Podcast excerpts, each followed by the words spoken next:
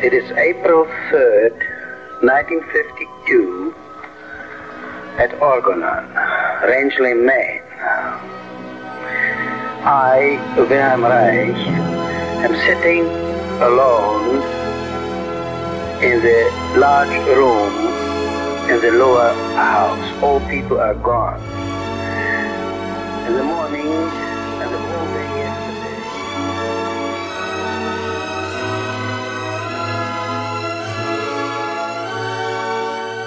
Furgon, Raixanos e Raixanas. Aqui é o Felipe Salgado E aqui é a Ellen. e esse é o Terapia Raixana. Hoje, depois de um ano e meio, mais de um ano e meio, a gente decidiu gravar o segundo episódio do Minha Experiência na Terapia Raixana. A gente achou que esse episódio ficou muito legal e é disparado o mais ouvido. Não sei se é porque é o primeiro, porque o segundo não foi tão ouvido, mas a gente achou que era um bom tema e a gente decidiu conversar com pessoas que a gente considera que são pessoas muito legais, necessariamente são pessoas muito queridas pela gente e que estão vivendo também esse processo de fazer a terapia haitiana. Então, para isso, começar chamando aqui Nina Mello. Dá um oi pra galera, Nina. Oi, oi, galera. Vocês estão? Eu estou nervosa, muito feliz de estar participando. E também conosco hoje, Carol Bastos. Oi, Carol. Oi, Ellen. Oi, Salgado. Lívia, Nina. Boa noite para todo mundo. Obrigado pelo convite. A gente que agradece ter você aqui de novo com a gente, né? E fechando esse time maravilhoso, pela primeira vez aqui com a gente também, Lívia Machado. Dá um oi pra galera, Lívia. Oi, pessoal. Oi, Ellen. Oi, Salgado. Oi, Nina. Oi, Carol. Super nervosa, mas vamos. Isso aí, vamos. Ah, nada Olá. de ficar nervosa. É só a nossa conversa habitual. Vamos falar um monte de besteira e mostrar nossos coraçõezinhos aqui para os nossos milhares de seguidores no Spotify. Isso pra não ficar nervoso. Milhares de seguidores. Ajudou Milhares. bastante. Tá vendo? Mas eu sou desses. Então, a gente, o- uma das coisas que a gente pensou é que seria legal se vocês pudessem contar um pouco de quem são vocês, o que vocês fazem, porque aí as pessoas que estão ouvindo eh, sabem de, de que lugar vocês estão falando, né? E aí, isso, até antes de a gente começar a gravar, a Carol estava perguntando se era para apresentar o Lattes.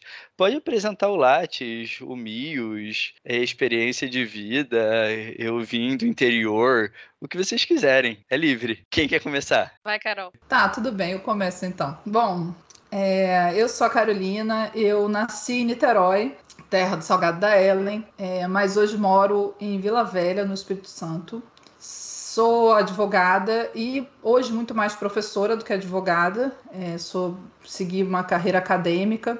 Então, sou professora universitária. Eu, tenho, eu acho que para esse episódio é importante falar que minha mãe é psicóloga, então eu sou cria de uma psicóloga. E é, a questão da terapia sempre participou, eu, eu sempre participei da vida de, de terapeuta e sempre convivi muito com essa ideia de terapia como uma coisa muito natural, muito do dia a dia, assim, muito da vida de todo mundo. Então, para mim, é, nunca foi um, um tabu, uma dificuldade, nunca tive nenhum, nenhuma questão, que tem muita gente que tem preconceito, dificuldade e tal, então isso para mim definitivamente nunca foi um problema.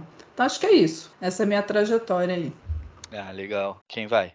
Bom, eu sou a Lívia, sou médica, sou uma mãe recém-nascida, se assim pode se dizer, tem mais ou menos um ano e oito meses que meu filho nasceu. Sou cunhada da Carol, amiga da Ellen e do Felipe. Moro em Vitória, eh, tenho uma trajetória com a, a- a área da psicologia e com- por conta da minha mãe. Minha mãe, por muito tempo, teve depressão e eu tinha um pouco de receio, eh, porque eu falava que a, a psicologia não resolvia muito para ela. Então, eu- por um tempo, eu fiquei com. Posso dizer que eu tinha muita raiva, acho que, do psicólogo dela por não resolver o problema. Então, por muito tempo, eu fiquei receosa de procurar um atendimento. E aí, depois que o Felipe nasceu, eu resolvi encarar os meus medos, os problemas de frente, e aí resolvi procurar um, um atendimento.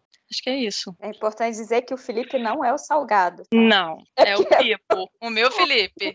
É porque o, o filho da, da Lívia chama Felipe. Isso. Beleza. Nina, aí, agora é Nina? contigo.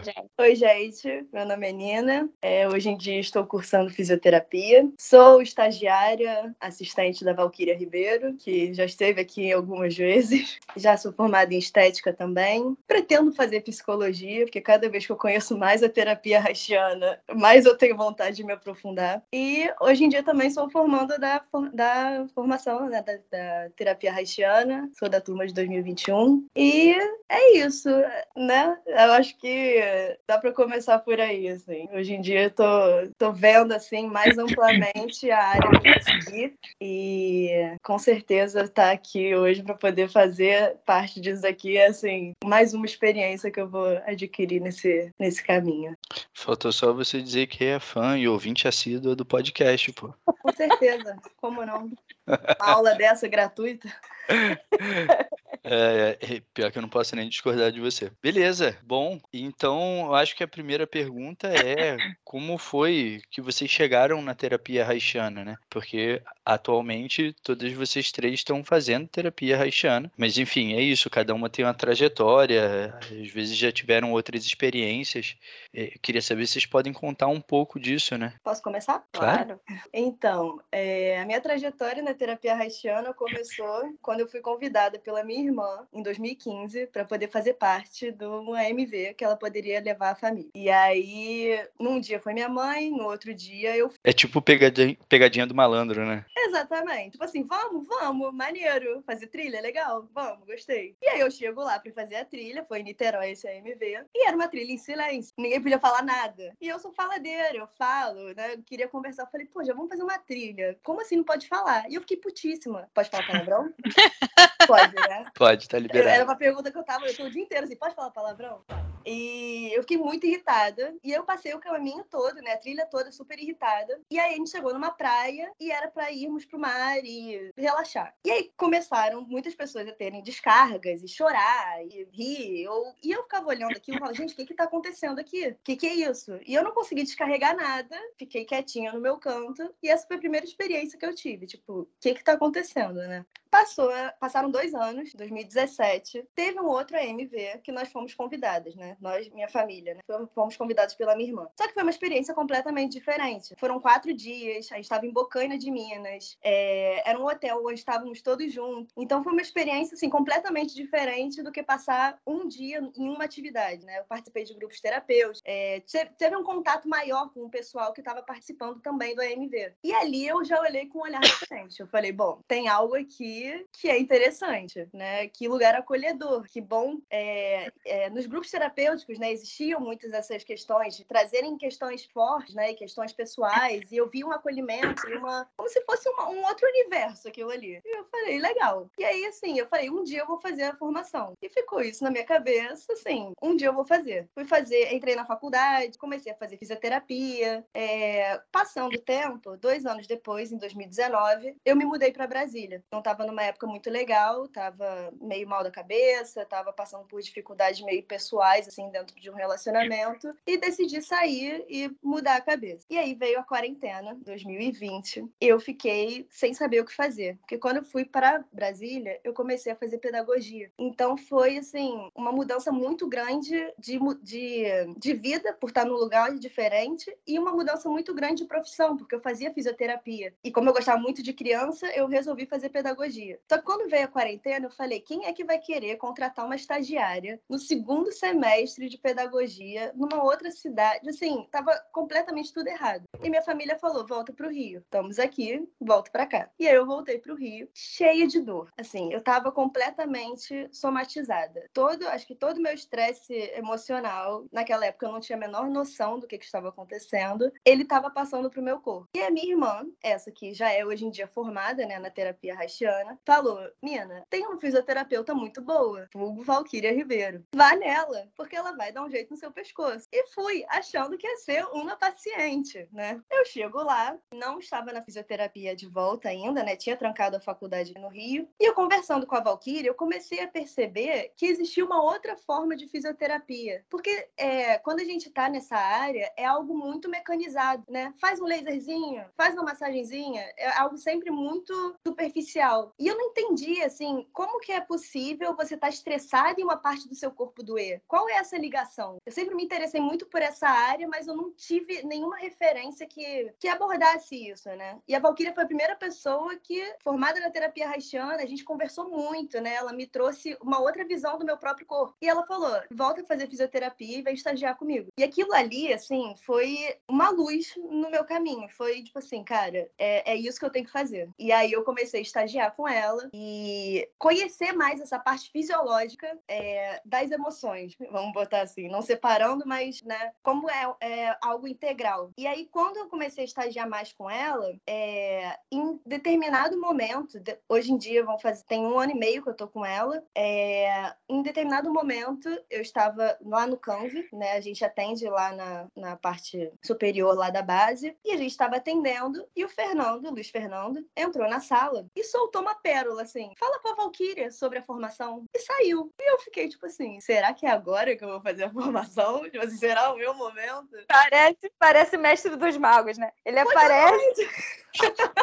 Pegou a pérola. E eu casei feliz. Falei, vou falar com ela. Hoje em dia, o meu pagamento do estágio, né? Minha, a, a troca que conseguimos fazer e entramos num acordo é que o meu trabalho do estágio é, é, revertido, não posso dizer, não sei, né? Acho que assim, é pela formação. Então, eu entrei no meio para o final do ano passado e comecei a, a ser aluna, finalmente. E assim, quando eu olho para trás, eu vejo como que as coisas foram se encaixando, porque eu fazia fisioterapia numa época com uma cabeça era uma coisa, hoje em dia é outra. O tempo que eu não estava, que eu estava fazendo fisioterapia sem pretensão alguma, né, do que eu queria, sem saber o que eu queria fazer para seguir mesmo, é, foi o tempo que a Valkyria se formou e pôs me passar os conhecimentos que ela tinha. O momento que eu encontrei com ela, ela já tinha outras coisas para me passar. Então, assim, é, tudo foi encaixando para mim no momento ideal para hoje em dia, com a cabeça que eu tenho, passando pelas experiências que eu passei, é, poder vivenciar é, essa formação de uma outra forma. Eu acho que é basicamente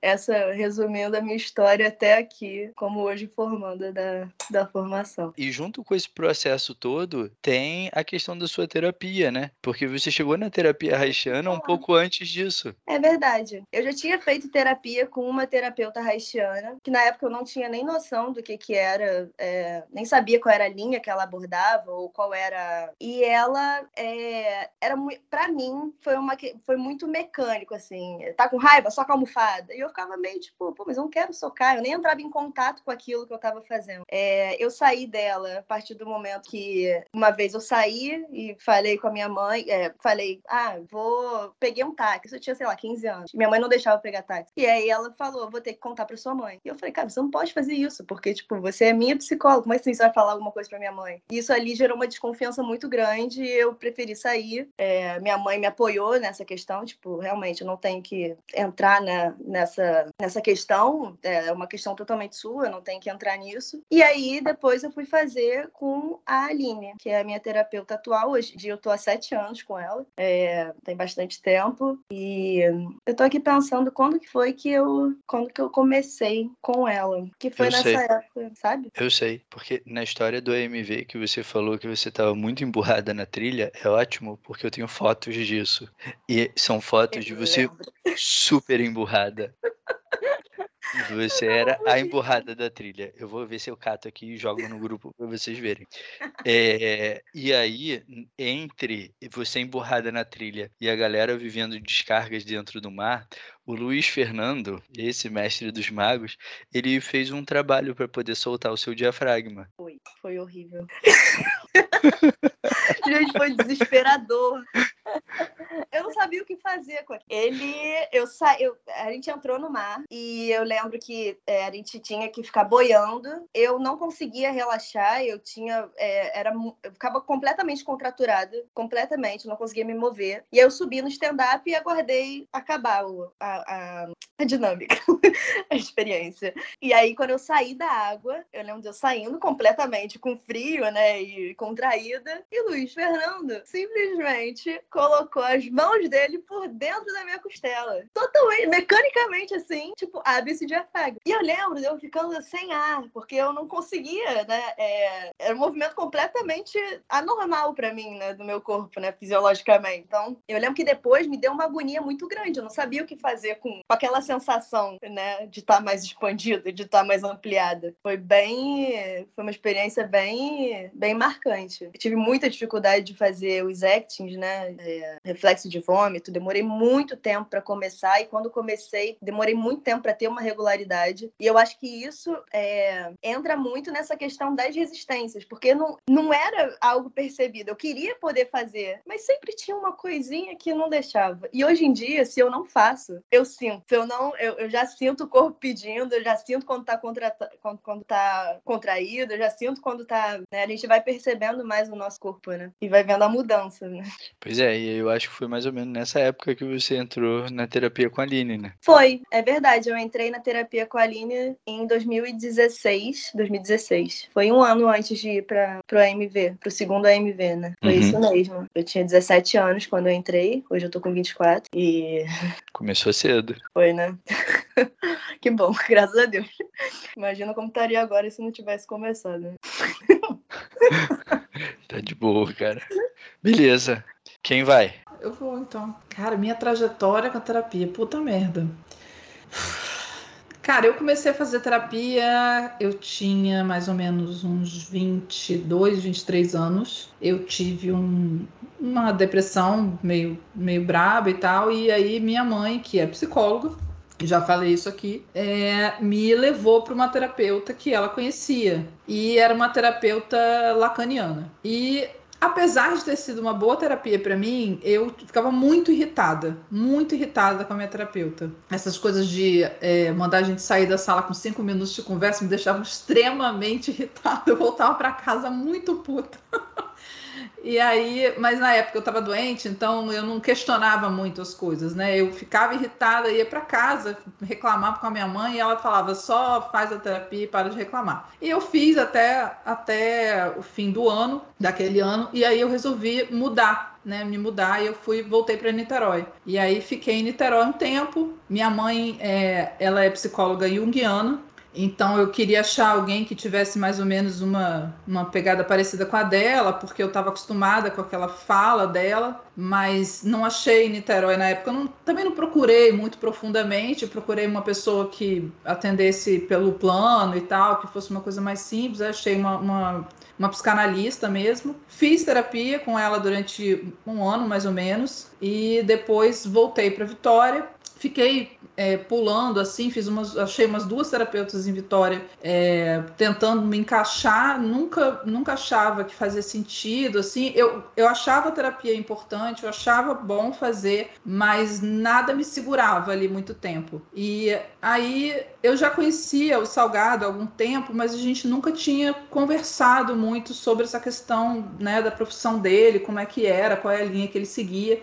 E aí a gente se aproximou mais recentemente, no ano passado, trocamos muita ideia sobre, sobre a terapia haitiana e eu fiquei muito curiosa, nunca, não conhecia, nunca tinha ouvido falar nada. Passei a acompanhar o podcast e eu sou essa pessoa da academia que acha, é, que gosta de estudar, que gosta de ler, e aí comecei a ficar muito curiosa, muito interessada comecei a achar que aquilo tudo fazia muito sentido. É, eu sou uma pessoa muito é, sedentária, eu não sou muito, né, não, não presto muita atenção na, nas minhas questões físicas, assim, sou muito cerebral e pensei talvez uma terapia que seja diferente, que mexa com uma parte mais física, faça sentido para mim, né? Consiga me mexer, me tirar da minha zona de conforto. É, talvez eu tenha uma facilidade de fazer as outras terapias, de, de falar só o que eu quero, né? De chegar só onde eu quero, porque essa questão cerebral é mais fácil para mim, eu atinjo ela mais fácil. E aí eu falava, ah, porque eu quero me desafiar com uma coisa que seja diferente, e aí procurei, pedi ajuda ao Salgado, mas acabei achando uma em Vitória mesmo, e achei a minha terapeuta de hoje, Catarina, beijo Catarina, maravilhosa. E aí, é, e foi engraçado, porque várias vezes eu larguei essa, dessas terapias todas que eu contei, várias vezes eu larguei porque ah, apertava um pouco de grana e eu falava assim: ah, vou parar de fazer terapia. Era a primeira coisa que eu cortava, assim, sempre. E aí, recentemente, eu fiquei meio apertada de grana e falei, foi, né, meu modus operandi. Falei, ah, vou largar a terapia. Aí eu cheguei no dia para falar com a minha terapeuta que eu ia largar e tal, e aí eu fui conversando com ela, nem, nem tinha tocado no assunto ainda, tava, tava na sessão ainda. Falei, ah, no final eu converso com ela sobre isso. E aí foi, só que durante a terapia toda, eu fazendo a terapia o tempo inteiro eu pensando, eu não consigo largar, eu não quero sair daqui, eu quero continuar fazendo, tá, tá me fazendo muito bem assim, toda toda a nossa relação, essa coisa de socar almofada, para mim isso fez um sentido tão rápido assim, foi tão é, me atingiu assim tão tão fortemente, né, de, de eu conseguir além de atingir o que é, tá na minha cabeça, do que eu penso, do que eu já refleti, porque eu sou essa pessoa extremamente reflexiva, é, atingir outras coisas que eu não esperava, né? De me perceber assim com raiva de algumas coisas que eu nem tô sabendo verbalizar que é raiva, de me perceber triste ou, ou muito incomodada com determinadas coisas que eu não conseguia identificar. E, e, na terapia haitiana isso fica um pouco mais claro, né? Pelo menos é o que me parece assim. Dá para você ir lendo na pessoa determinadas coisas e ela vai fazendo essa leitura e me para naqueles momentos. E aí toda toda a minha sessão é um, é um insight gigante. Eu fico impressionada assim, como que pode, sabe? Porque eu fiz terapia outras vezes e eu saí de várias sessões que eu falava assim, cara, eu não devia nem ter vindo, que não aconteceu nada. Parece que eu sentei, bati papo e fui embora para casa. E com ela não, eu tenho sempre a sensação que eu atinjo algum lugar, que eu chego em algum ponto. Então, é isso, eu tô, eu tô me sentindo, eu me sinto meio refém da minha terapeuta, porque eu não consigo largar ela. Eu posso estar passando necessidade financeira, problema, não sei o que, eu não consigo sair. E eu fico tentando até aumentar a quantidade de sessões, aí né, a grana não sobra para tanto, mas se um dia sobrar, vai, vai rolar. E é isso, gente. Foi assim que eu cheguei na, na terapia haitiana. Tô lá. É muito bom, porque para quem conhece a Carol, né, sabe que a Carol é aquela pessoa cética, aquela pessoa questionadora, aquela pessoa crítica para ela estar tá desenrolando esse monte de elogios à terapia é, é muito doido. Para quem ouve isso, já está dentro da seita, e é isso, né? Seita haitiana, todo mundo vem aqui, amorzinho, né? Mas quem conhece a Carol sabe que, que não é exatamente assim que funciona. Para ela estar tá sentindo isso é porque realmente é uma coisa que toca. É, quando você falou agora o negócio da almofada, né? Que a Nina tinha falado antes, lá num dos primeiros episódios, acho que no episódio 6, acho que falando da, da, da sessão de terapia, né? O o Guga mesmo fala sobre essa questão de bater na almofada. E, e é isso, assim, é, é claro que isso é um, é um faz parte da, da terapia, é um, uma ferramenta que a gente tem, mas isso precisa ser feito dentro de um contexto. Não adianta só chegar a pessoa e falar, vamos socar almofada hoje. Por quê? Porque hoje é o dia de socar almofada. Não, não é assim, isso tem que fazer parte. claro. Que foi o que a Nina tava falando, né? Chegou lá e falou, vamos socar almofada. Não, não faz sentido. É porque a raiva pode vir de vários lugares, né? Ela pode estar Sim. ali para socar, mas ela pode estar ali para eu poder morder. Ela pode estar em vários outros segmentos, né? Que, que não é essa coisa não dá para ser essa coisa mecânica, né? Tá com raiva soca. Mas é engraçado porque essa coisa do socar almofada, que num primeiro momento parece meio idiota, né? Você fica se sentindo meio imbecil, assim, meu Deus, eu vou socar uma almofada e aí, né? Onde eu vou chegar com isso? E aí, no meio que você está socando a almofada, você começa a notar uma agressividade que está guardada em você, que você não sabe. Que... Cara, você não... quando você se percebe naquela situação, você, você se questiona, assim. Eu, pelo menos, me questiono, eu me questiono de tudo. E aí eu me questiono assim, gente, como que eu tava, como que eu não tava batendo na cara das pessoas na rua, entendeu? Porque eu tô muito revoltada com alguma coisa aqui que tá dentro de mim, que eu nem sei exatamente o que, que é, mas que tá saindo, sabe? E aí eu não quero parar de bater na almofada. Eu entro num rompante de tipo, eu vou levar essa almofada pra minha casa, eu já tenho ódio daquela almofada. Ela precisa ir comigo, porque pelo menos eu soco ela e não soco a cara de ninguém. É, muito bom. É isso. Às vezes as pessoas perguntam, mas Felipe, eu tô chorando muito, eu não sei nem por que eu tô chorando. E eu falo, não importa, tá com vontade de chorar? Chora. Talvez em algum momento venha algum significado, talvez não, mas se esse é o impulso, por que não deixar aparecer, né? É, eu olho para a cara da psicóloga e já choro. Eu abro a porta, ela, bom dia, já tô chorando. Não sei por que não, mas a gente porque tá aí, né? Então conta aí você. Ah, como é não. E Ah. antes da Lívia começar, eu preciso fazer uma, uma pontuar uma coisa. Eu conheci a minha terapeuta e a Lívia tava, tava nessa, nessa fala aí, ah, eu preciso fazer terapia, eu preciso começar e tal, não sei o quê. E quando eu, eu tinha acabado de começar, eu tinha adorado a minha terapeuta, eu tinha feito, sei, tipo, duas sessões. E aí eu falei com a Lívia assim, Lívia, você tem que fazer, a terapia é muito bom e tal. Você quer o telefone da minha terapeuta? Eu não me incomodo, não, não, não tem o menor problema de você fazer com a mesma. Eu gostei muito dela, ela é muito boa. Aí a Lívia, ah, não sei e tal, me dá o telefone. Aí ligou, não conseguiu muito e tal. Aí eu insisti, Lívia, faz, nem que seja online, faz qualquer coisa, faz qualquer jeito, vai fazer a terapia. Insisti, insisti, a Lívia foi, adorou. Aí um dia a Lívia volta pra mim e fala assim, Carol, a Catarina é a cara da Ellen. Eu acho que a gente...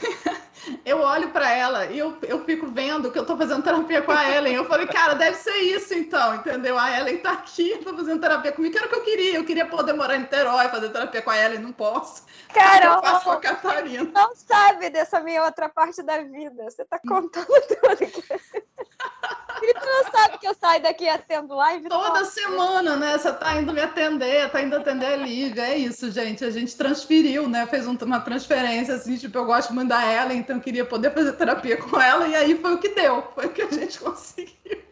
Mas eu amo a Catarina, maravilhosa, mas enfim, é isso. Caramba, vamos lá. Meu contato, acho que com a terapia veio desde cedo, assim. A minha mãe teve depressão por muitos, muitos anos, depressão séria de ficar trancada dentro do quarto, e eu, como filha mais velha, absorvia muito as demandas da casa, essa questão dela. E aí, acho que com 14 para 15 anos, ela me colocou para fazer psicanálise com a esposa do psicanalista dela. Então eu já tinha ranço, eu ia para lá muito brava, porque eu achava ele um idiota incompetente e achava que a mulher dele faria a mesma coisa. Eh, fiz por um tempo e aí acabei desistindo, nunca mais voltei. Achei que eu já tinha me resolvido e segui a vida. Em 2013, final de 2013, minha mãe faleceu, morte súbita em casa. E aí, mais uma vez, eu, como filha mais velha, segurei um, um bocado, assim, do meu irmão, das demandas todas que a gente acabou tendo por conta do falecimento dela. E aí, acho que em 2015, eu não sei, eu, eu comecei a trabalhar muito para esquecer, assim, de tudo, e eu entrei numa depressão, acho que em 2015, e aí arrumei uma psicóloga, acompanhei por um ano, depois de um ano me dei alta, porque achei que eu estava ótima, continuei medicada, mas saí da, da, da, do acompanhamento, e aí, em 2020, o meu filho, o Felipe, nasceu, e aí, com o nascimento dele, eu acho que eu, eu falo que eu morri e nasci uma outra pessoa. E eu comecei a ter que lidar com essa nova pessoa e, e comecei a dar umas piradas, assim. Que eu, ao mesmo tempo que eu queria achar a Lívia que tinha morrido, eu queria me encontrar nessa Lívia nova mãe que estava aparecendo aí e dei uma pirada. Conheci vocês, a gente teve um contato lá em outubro, mas a gente acabou se aproximando mais em novembro. E a gente teve um episódio em novembro com a Dona Carolina que foi um super gatilho para mim. E aí a gente conversando, vi vocês falando do método, entrei no podcast e falei, cara, é isso. Eu acho que eu, eu, eu preciso é disso, assim.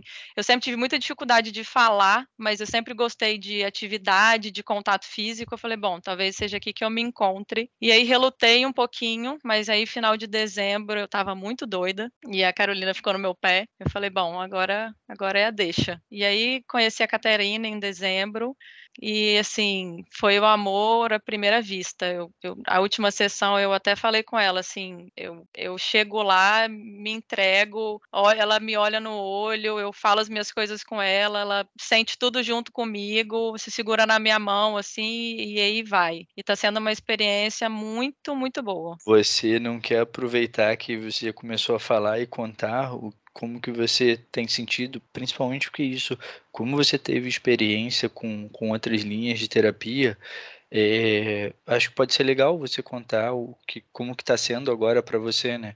Porque isso, você também é médica, você estava contando que você vem de, de uma experiência longa, né? Com, Uhum. com terapia e principalmente com resistência à terapia, Sim. por conta das questões que você viu com a sua mãe e depois a esposa lá do psicanalista e tudo. É, é isso, você, o, o fato de você ser médica faz com que você tenha muita informação.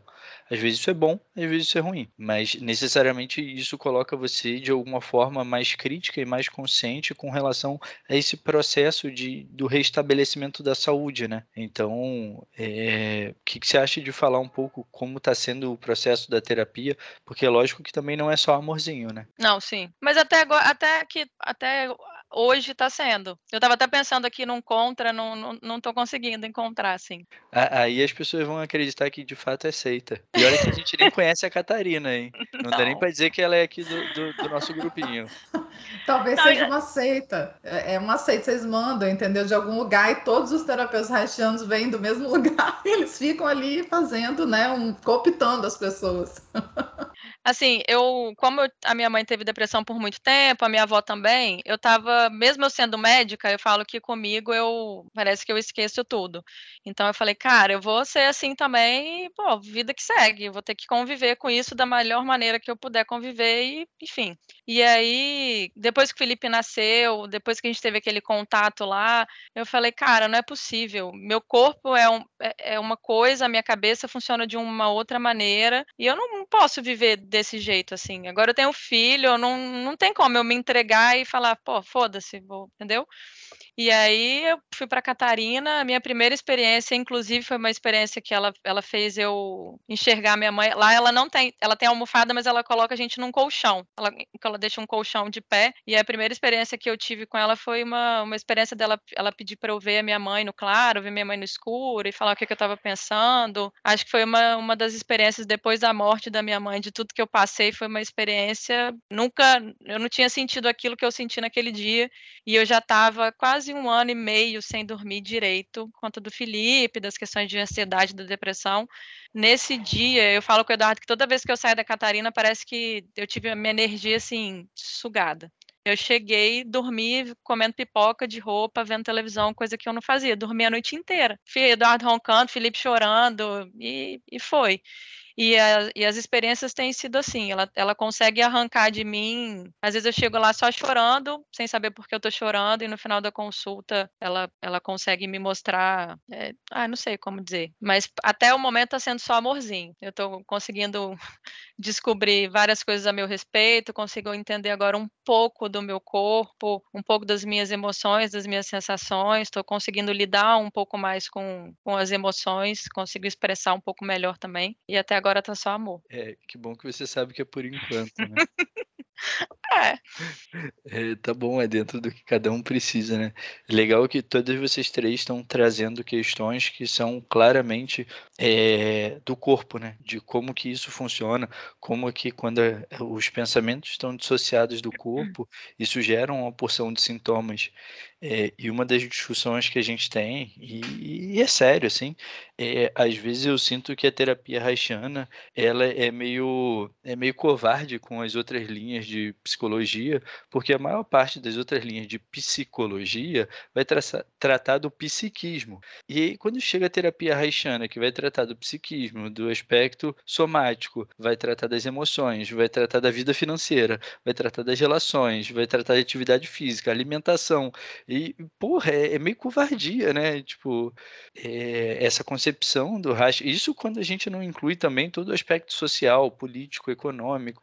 É, então, é, é essa capacidade do racha, né, de enxergar o indivíduo como um, um, um ser integrado, ele sendo integrado e integrado ao meio, leva a gente a precisar olhar para o paciente dessa forma. Né? E aí, às vezes, isso vai procurar uma, um psicólogo, vai tratar os aspectos psíquicos, ou vai tratar pontualmente de uma questão traumática.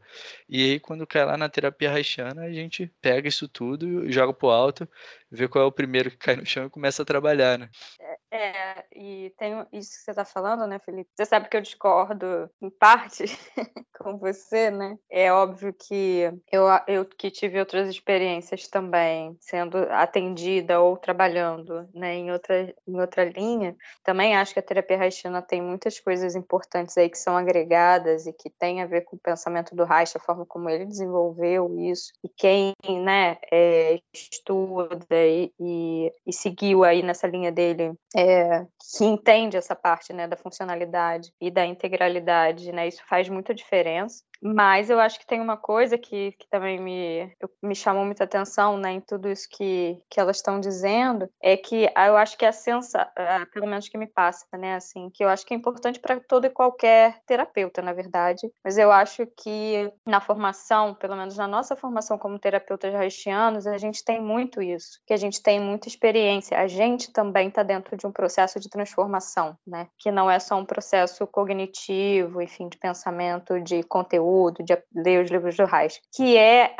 como a gente pode se expressar e desenvolver mesmo uma relação e um vínculo. Quando Carol fala, quando Lívia fala, quando Nina fala, a sensação que eu tenho é tipo assim, essa, esses terapeutas ou essas terapeutas enxergaram vocês. E aí, é, isso não é necessariamente uma técnica, mas isso, isso é o básico de qualquer terapia, digamos assim, né? Mas a gente talvez consiga fazer isso porque a gente, eu falando da minha formação, né? É, isso é muito importante antes de qualquer coisa, né? Assim, antes de eu saber tudo que o Reich disse, é, eu passei por uma experiência, né? A Nina que faz a formação sabe, né, Nina? Uma vez eu, eu, eu falei isso em algum grupo, né, quando eu ainda estava na formação, que era assim, gente, para mim, o mais importante da base da formação eram os grupos terapêuticos, né? Porque isso faz muita diferença para a gente também se enxergar e poder depois enxergar o outro. E parece uma, é uma coisa simples, mas a dificuldade que às vezes até mesmo quem faz psicologia tem de fazer isso é enorme, né? Ou porque fica preso nas suas próprias questões, ou porque fica preso só nas questões técnicas e teóricas. Isso tem uma profundidade, uma intensidade e uma conexão para poder cuidar do outro que é essencial. Que se não tiver isso, não tem mais nada, né? Assim, não importa. Então eu acho que na terapia haitiana tem isso de uma forma que é assim, bom, tenha isso primeiro, isso é muito importante, né? É, e aí tem, tem o Reich, e aí tem todas as coisas que o Reich trouxe, que, que ele desenvolveu, é, enfim, muito bem e que ajuda a gente nesse caminho. Né? Exatamente, Ellen. Eu sinto que é, é, é muito vivo é, nesse sentido de eu existo porque você existe, né? Existe uma conexão, existe uma relação que faz isso acontecer antes de qualquer teoria e antes de, né, de qualquer fórmula. Então, eu, eu, quando eu tô no Canv, né, e tô na formação e é aquele final de semana super intenso, os grupos terapêuticos são os momentos em que é o momento, né, que eu mais sinto que eu aprendo. Como que é olhar ali pro outro sem transferir o que é meu? Como é estar ali com ele, só estando e, e podendo ter esse contato de fato, né, essa conexão de verdade com o que o outro tá sentindo e percebendo isso em mim, né? Simone e Fernando sempre enfatizam isso, o objeto de estudo são vocês mesmos. Olhem para vocês. É isso que vocês têm que ver. E eu acho isso muito bonito, porque nem sempre olha para o outro, né? E eu vou ajudar aquela pessoa, porque eu sou terapeuta daquela pessoa e, e você nessa história, né? Como que entra você como pessoa dentro dessa relação? É, só para discordar da Ellen, é, eu não discordo de você. Na verdade, eu acho que eu concordo. Pelo seguinte, isso que você está falando é muito bom, porque traz esse elemento da relação é, de uma forma muito concreta. Assim, a base da terapia haitiana é a relação. Então, a gente aprende que isso precisa existir. Diferente de outras linhas, assim, é uma das mais conhecidas, né? Na psicanálise lá, mais tradicional, mais ortodoxa, que se pretende, uh, o psicanalista, né? A ser um, uma tábula rasa, ou seja, ele precisa ser o mais neutro possível, porque o processo vai passar por aí. É, o terapeuta haitiano, ele considera desde o início que ele é uma pessoa e que ele vai sentir coisas e que quando vier o paciente A, ele vai sentir coisas diferentes de quando vier o paciente B.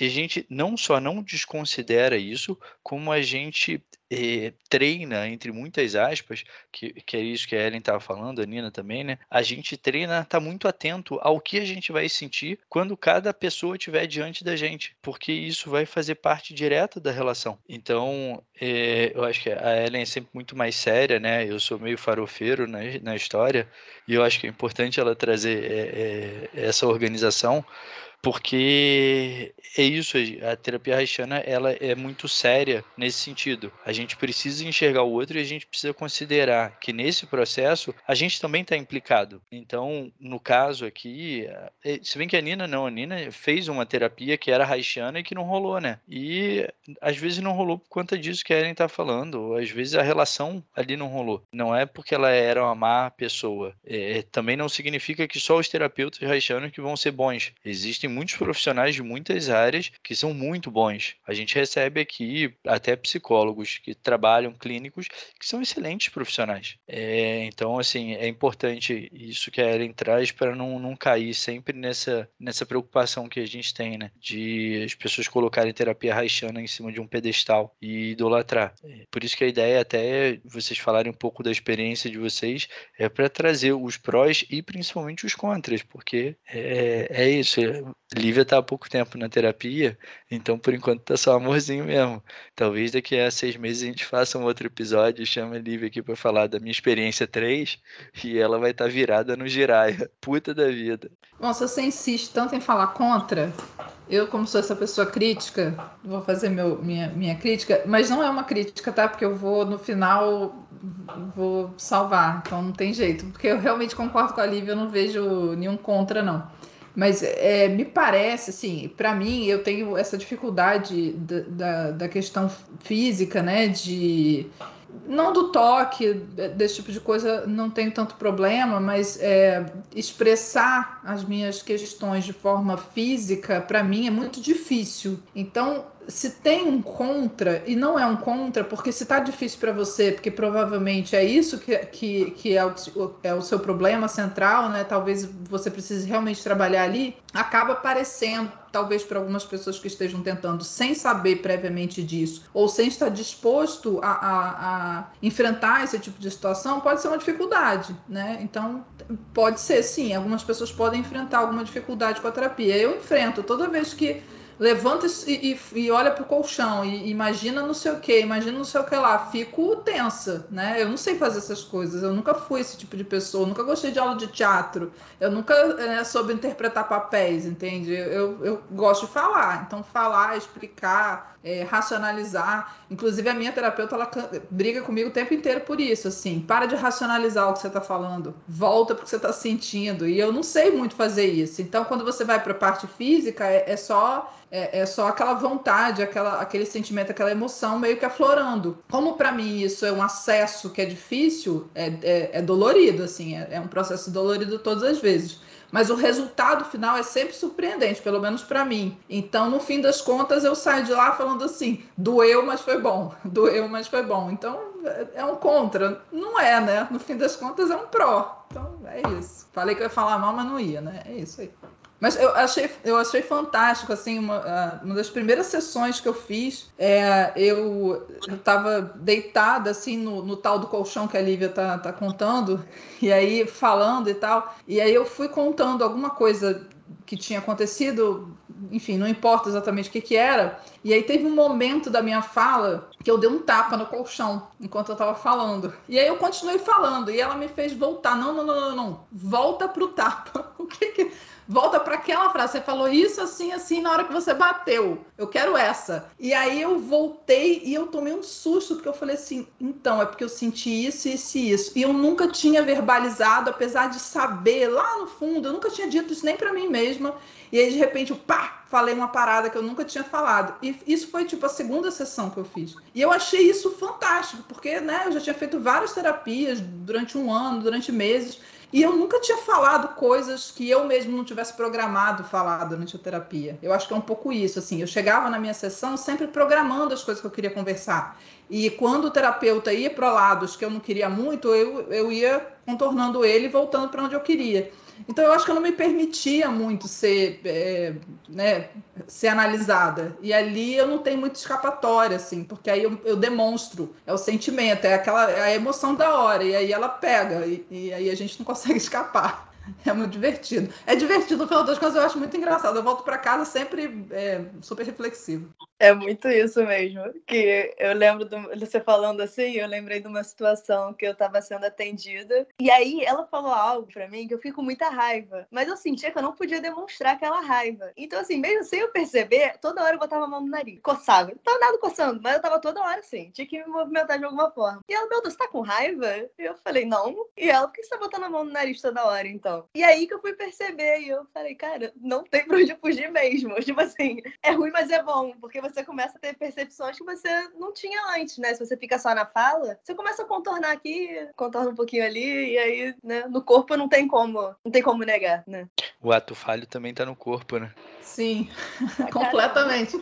E eu acho até que mais do que na fala, né? A gente contorna um pouco a fala, mesmo no ato falho, mas no corpo a gente não consegue. É, é, é meio incontrolável, assim. Quando você vê, você já bateu no colchão, ou você já sei lá, botou uma a mão. respirada que seja. É, uma respirada diferente. Às vezes eu falo umas coisas e coloco a mão na barriga, assim, meio que me segurando, sabe? Aí ela fala: Você tá segurando o quê?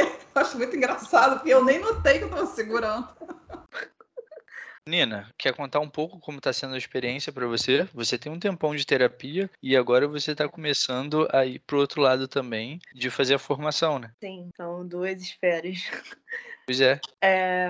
Eu comecei na terapia com a Aline. Eu estava naquele momento saindo do pré-vestibular, o que, que, eu vou fazer da vida. É, não tinha nenhuma dimensão que eu queria fazer, então eu estava naquela fase perdida mesmo. Eu, eu, por muito tempo, assim, foi algo muito positivo, tá indo, né, e encontrando com ela, mas assim como a Carol, eu tinha muita resistência a fazer trabalho coral, muita mesmo. E era isso, eu sabia que ali eu tinha que entrar em contato com as questões que estavam aparecendo, né? Ali não tinha como fugir ou ficar só contando historinha. É... E nesse período, quando eu não queria ver as questões, eu comecei a faltar muito. Toda hora tinha uma, tipo, mas eram desculpas seríssimas. Eu estou doente, não sei o quê.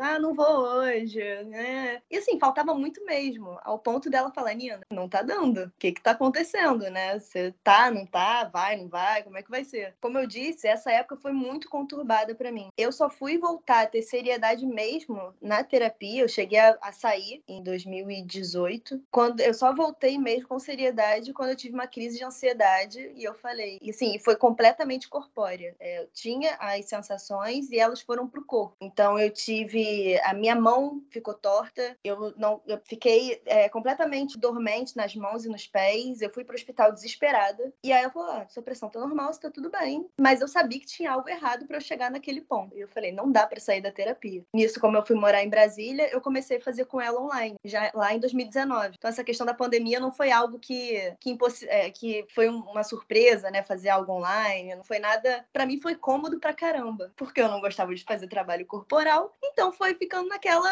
é, assim, uma relação à distância, né? Tô aqui, mas não tô. Hoje em dia, o que eu tenho trazido na minha terapia é: eu preciso corporificar.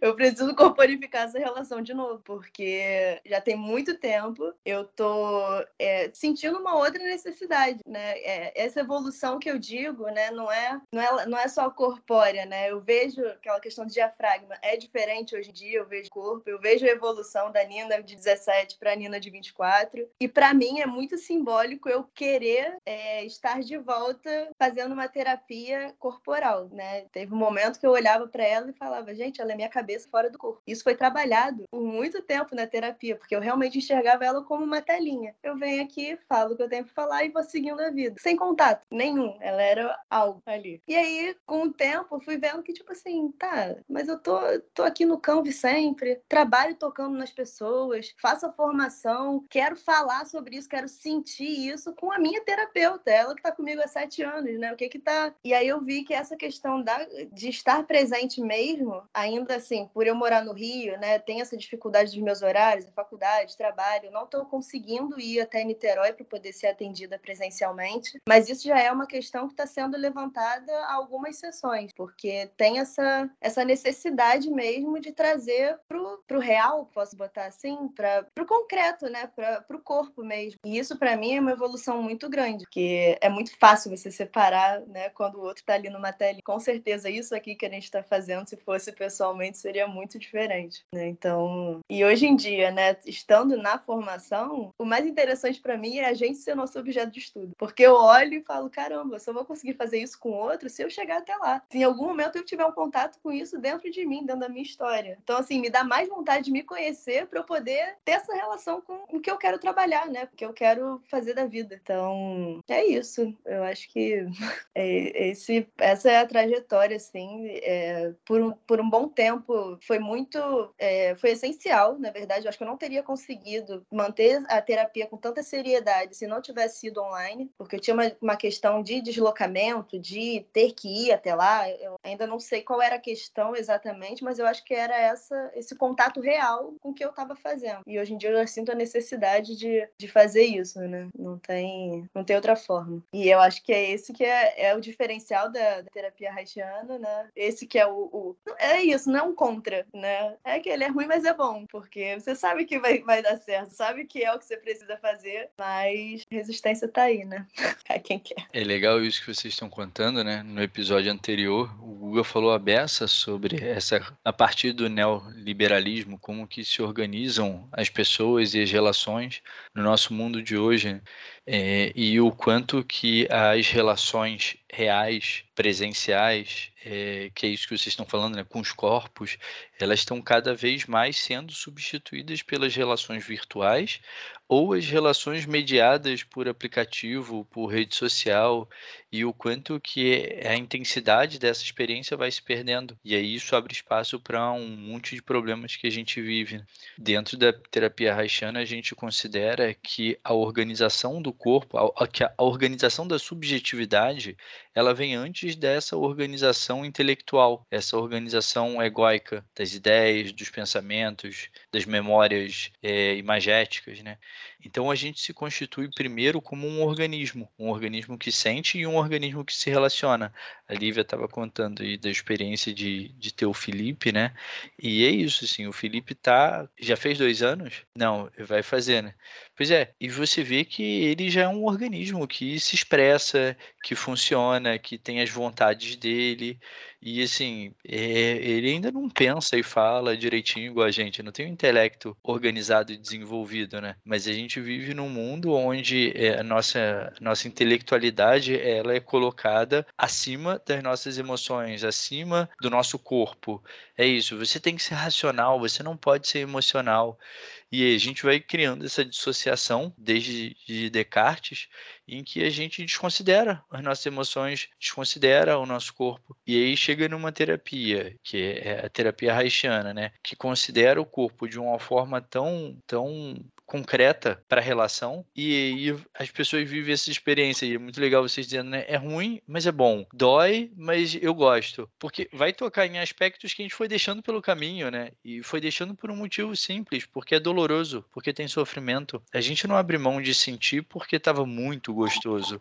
A gente abre mão de sentir porque estava muito sofrido. E a gente para de sentir o sofrimento, mas com isso a gente para de sentir tudo, né? Depois a gente para de sentir a alegria, o amor, o tesão. É, é, e aí reestabelecer essa relação com o corpo, porque é reestabelecer. É, a gente nasce com essa conexão funcionando, a gente nasce sentindo. Na verdade, a gente nasce só sentindo. A gente não, não nasce pensando nada. A gente só experimenta. E depois que a gente começa a pensar, e depois, mais ainda, que a gente, por uma série de motivos, vai parando de sentir e vai investindo tanto nos nossos aspectos racionais e intelectuais. É curioso você falar isso, porque meu pai, professor de dança, meus pais chegaram a ter uma academia de dança juntos, então eu cresci nesse meio, sempre foi muito, muito emotivo mesmo, no sentido de, cara, você tá tocando uma música triste, a gente vai lá na fossa, você tá tocando uma música feliz, vamos sambar, e é isso, e, e até hoje é assim, né, churrasquinho na laje, clássico, pagodinho, então, e é aquela coisa sentida, né, e, e é isso, é é, eu, é, eu acho engraçado falar isso, que é a primeira vez que eu acho que eu vou falar da boca fora, mas é como se eu fosse sentindo esse encoraçamento, sabe? Durante a vida. E eu falei, cara, mas era tão gostoso quando eu era mais nova. Pô, como é que é bom só olhar o céu e ver uma coisa bonita? Como é bom só ouvir uma música e sentir aquela música mesmo e, e sentir. Eu fui ver, eu falei, caraca, foi ficando tudo tão pesado. Eu não quero ser pesada, não, né? Que a gente possa resgatar esse, esse contato com a vida mesmo, que é isso, é pra gente sentir seja bom ou ruim, acho que é isso, é a gente poder sentir. E foi engraçado você falar isso agora do corpo, porque me veio muita lembrança de quando eu era pequena e tá correndo lá no meio do salão e dançando com a galera. E foi bom. foi bom reviver isso. É, você falando sobre o, o sentir, eu acho que na época que eu procurei a terapia, eu estava nessa de não sentir nada. Eu acho que eu já estava tão exausta, físico e emocionalmente, que eu fui para ela assim, só me resgata. E aí, cada dia que eu saio de lá, nossa sessão agora é de 15 em 15, eu falo com ela que ela me resgata um, uma emoção, um sentimento, uma sensação, e isso está sendo muito legal eu comecei no online, fui até um pouco mais resistente porque era online e eu falava com a Carol, eu quero encontrar, eu quero fazer essas atividades, eu quero que ela pegue em mim, eu quero sentir. Por, por, pela internet eu achava que era um negócio muito frio, assim, e eu lembro que na primeira sessão eu fiz dentro do carro, saindo da academia, e eu chorei é, igual uma criança. E eu falei, cara, eu achei que ia ser uma bosta.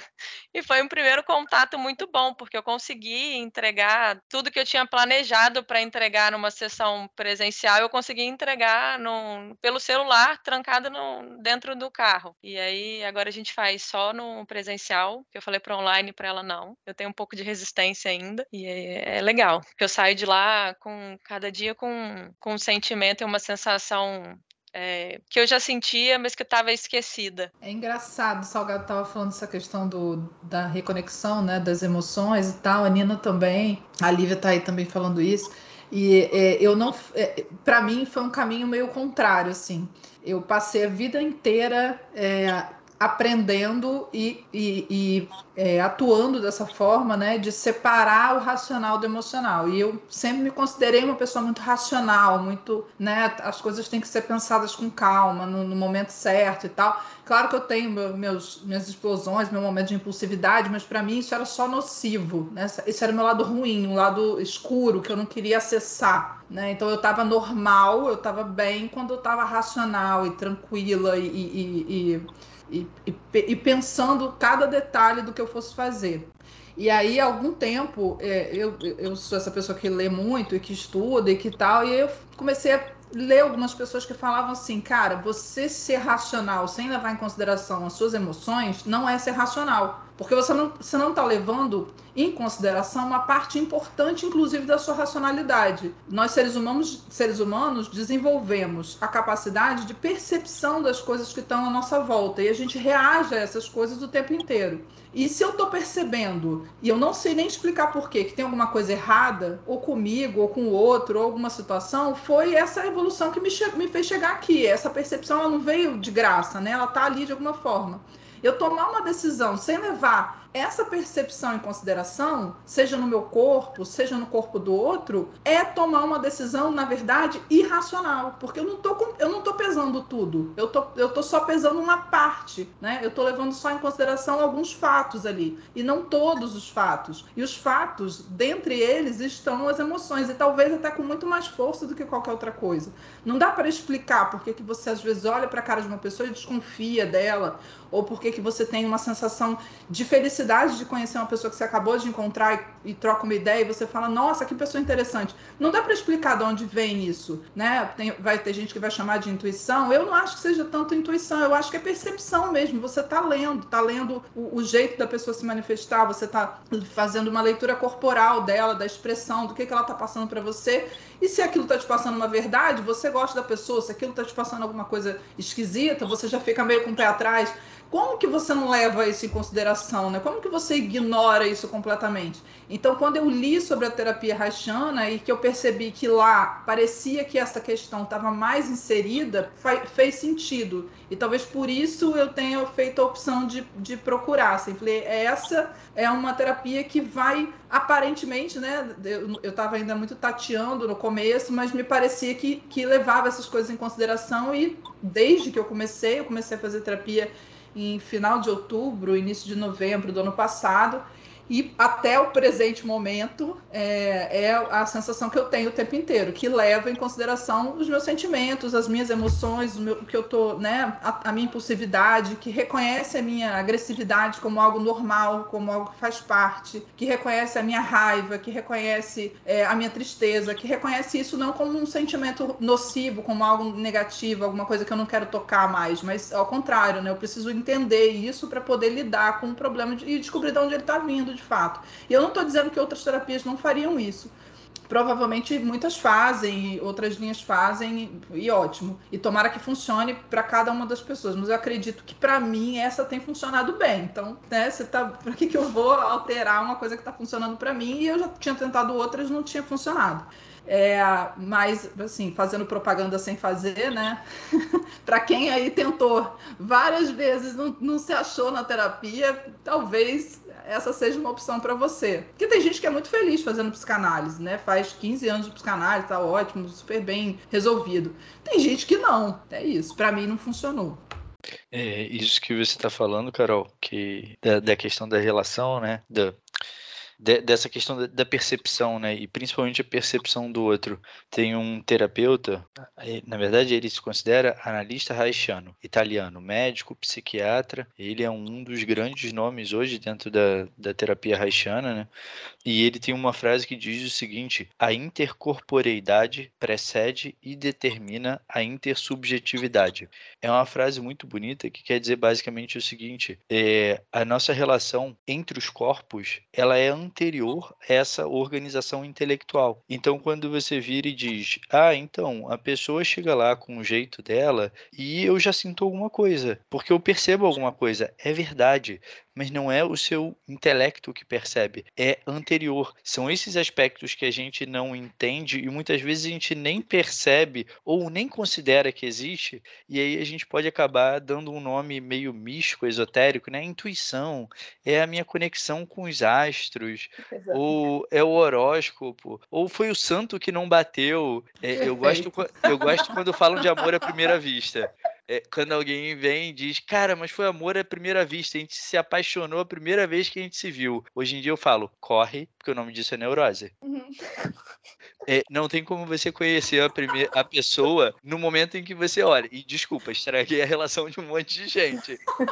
É, vocês podem agora ligar para Catarina e pedir para fazer terapia. Não, eu nem estou preocupada com isso, porque eu nunca me apaixonei pela primeira vez por ninguém, então isso não é um problema. Também, mas sei lá, né? Alguém que está ouvindo aqui agora acha que acabou a relação. Pelo seguinte, não tem como a gente conhecer a pessoa a primeira vez que a gente vê. Pô, mas Felipe, eu olhei para a pessoa, assim, foi instantâneo, foi como um raio. Eu olhei para aquela pessoa, eu falei, cara, eu vou casar com essa pessoa e a gente está casado até hoje. É, é, mas o nome disso é neurose pelo seguinte, é aquilo ali não é, você não está enxergando a pessoa. Isso que a gente chama de amor à primeira vista ou o santo não bateu, que são a mesma coisa, é porque a gente identifica determinados traços de funcionamento naquela pessoa que remetem a alguém importante da nossa história. Então a gente não está enxergando aquela pessoa, a gente está enxergando algumas características que para a gente são familiares, seja de forma repulsiva, seja de forma atrativa. É, então é, eu, eu conto isso meio brincando, mas é, é isso. A gente sabe que as coisas não funcionam dessa forma, não são absolutas. Tem gente que se encontrou amor à primeira vista e está casado até hoje. Infeliz, mas casado. Não, tô brincando. É, as pessoas podem estar felizes e longe de mim querer ser a, quem determina a felicidade de outra pessoa. Mas é, saindo da brincadeira e voltando um pouco para a história que a Carol estava contando, funciona assim. Algumas pessoas tentam estudar isso e acabam indo ou para um nível muito mecânico ou para um nível muito místico.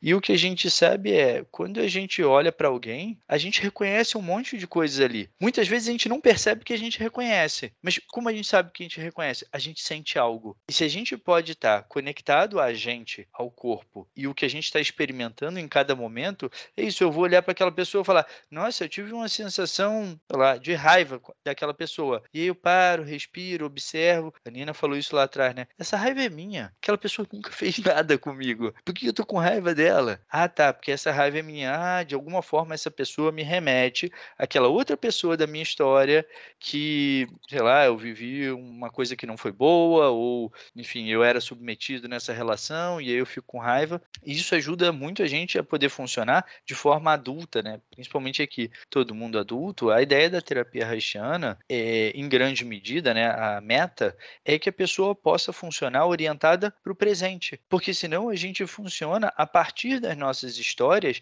e não é só a partir da nossa história, é preso nas nossas histórias e na nossa experiência. Então a gente já cresceu, a gente não é mais criança, ou as experiências difíceis da vida e da adolescência e da família. A Lívia contou a história, né, que é, é, era irmã mais velha. E irmão mais velho é sempre perrengue, né? Eu também sou irmão mais velho e tem um monte de coisa que eu vivi. E aí eu cresci e eu falei, cara, tá bom, mas eu não vou mais ser o irmão mais velho de todo mundo. É, eu posso sair desse lugar, mas é, a gente precisa antes perceber o que, que a gente faz, como que isso se organizou na nossa história, porque em algum momento a gente precisou segurar as pontas mesmo. É porque é o irmão mais velho, então o irmão mais velho tem que segurar um pouco mesmo, porque é o que é mais estruturado. No mundo ideal, talvez tipo, pudessem ter outros adultos que tivessem mais estrutura para poder dar conta desse peso. E no nosso mundo neurótico não é isso que acontece. Então a gente segurou mais a onda mesmo, a gente teve que ficar duro, a gente teve que parar de sentir. Eu acho que eu nem contei isso na outra quando eu estava falando da minha experiência, né, com, com a terapia. Mas eu tenho a lembrança, e isso para mim é muito claro, é, os perrengues de vida, né, na minha família, não sei o quê. Eu acho que minha mãe estava se separando mais uma vez e ela estava deitada na cama, é, numa casa que a gente morava, é até a, a cena meio, meio romântica, né? Porque isso, era casa grandona, então, tipo, tava à noite, o abajur, minha mãe na cama, assim, deitada, e, e eu tava sentado no chão, e a gente tava conversando sobre alguma coisa, eu acho que era isso, era, ela tava contando que ela tava se separando de novo. Eu devia ter uns 14 ou 15 anos, e é foda, né? Assim, eu tinha vivido muitas separações. Separação, desde a separação dela com meu pai, que eu tinha 4 para 5 anos, que foi perrengue, e depois todas as outras separações. Separação da família, separação dos lugares onde a gente vivia, separação das escolas, então dos amigos que ficavam, né? E naquele momento minha mãe estava dizendo de novo que isso ia acontecer, e eu lembro que eu travei e eu fiquei duro, e minha mãe falou: Cara, você tá triste, chora. É, eu falei para ela: Não, eu não vou vou chorar. Eu não, não quero mais isso, eu não vou chorar. E eu lembro dela ter dito para mim, filho, olha só, é, o que a gente sente é um, uma via só. Não tem como você ficar duro para não sentir a tristeza e você continuar sentindo o amor é, ou felicidade. É, se você não puder chorar, você vai ficar duro com isso. E praga de mãe é uma merda, né? Porque é isso, aí dos 15 até os 20 e pouco, fui eu lá, duro, duro, a beça, cabeçudo, o magrelo esquisito, que é, que a Bárbara gosta de falar, eu sei. Bárbara fala, Charuto gosta também. Mas é isso, eu fiquei muito duro, porque, cara, eu tava cansado, não aguentava mais sofrer, 14 para 15 anos. É isso, lá eu já era irmão mais velho, tinha três irmãos mais novos, um com 3 anos a menos do que eu, um com 10 anos a menos do que eu e um com 13 anos a menos do que eu. Eu falei, velho, vai ser foda. E aí depois um trabalho hercúleo pro meu terapeuta lá, amado, querido, e afrouxando isso. Pra... Primeiro eu precisei ganhar corpo, é isso que a Nina falou. Eu fiquei duro, duro, duro e fui embora do meu corpo, porque, porra, chega de sofrer, velho. Então eu primeiro, é, eu precisei de fato ganhar massa muscular, ganhar, voltar a ter um corpo que eu parei de ter.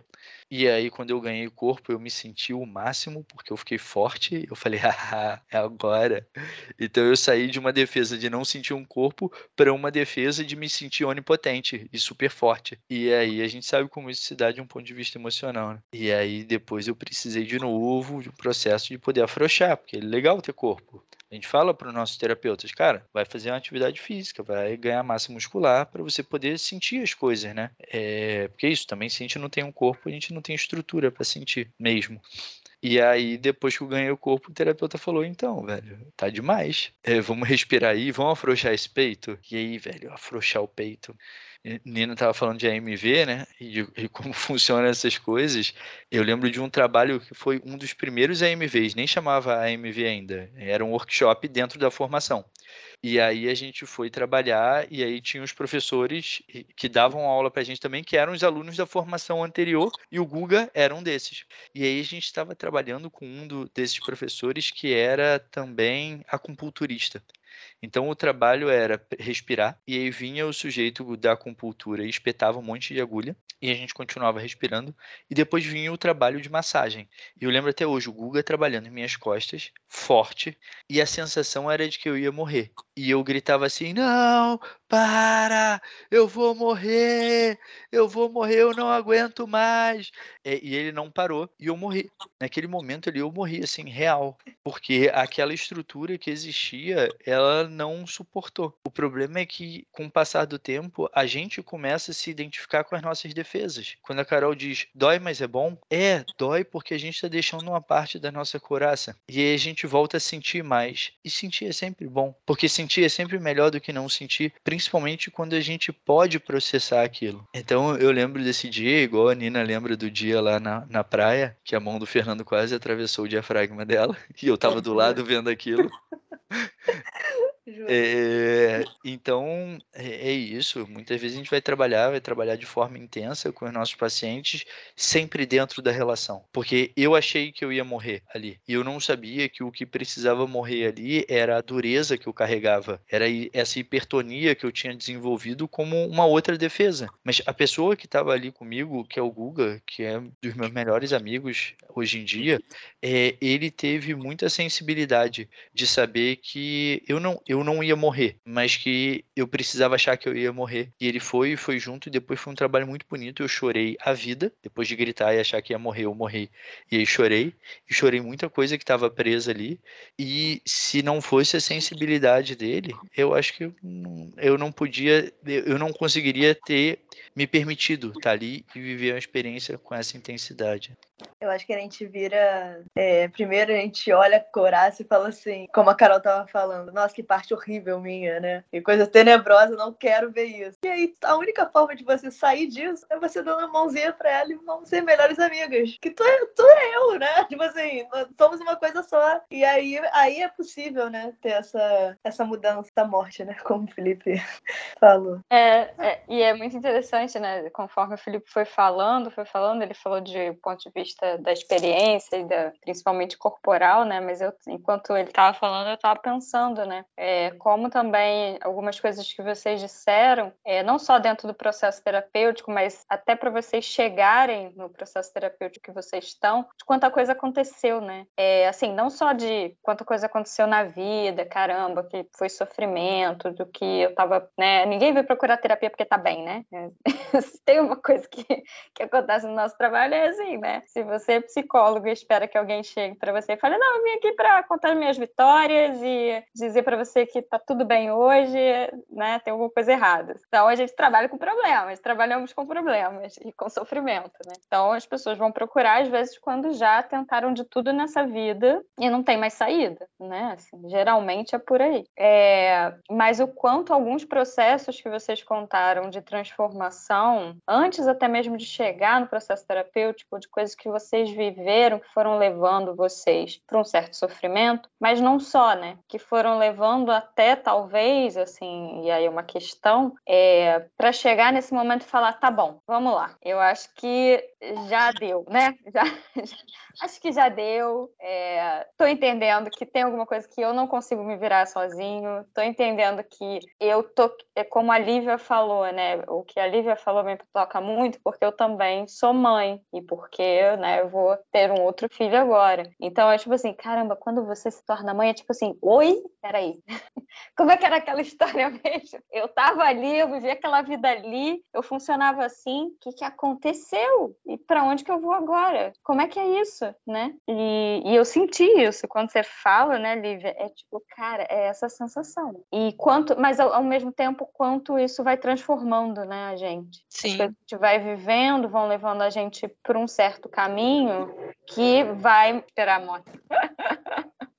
não sai na gravação.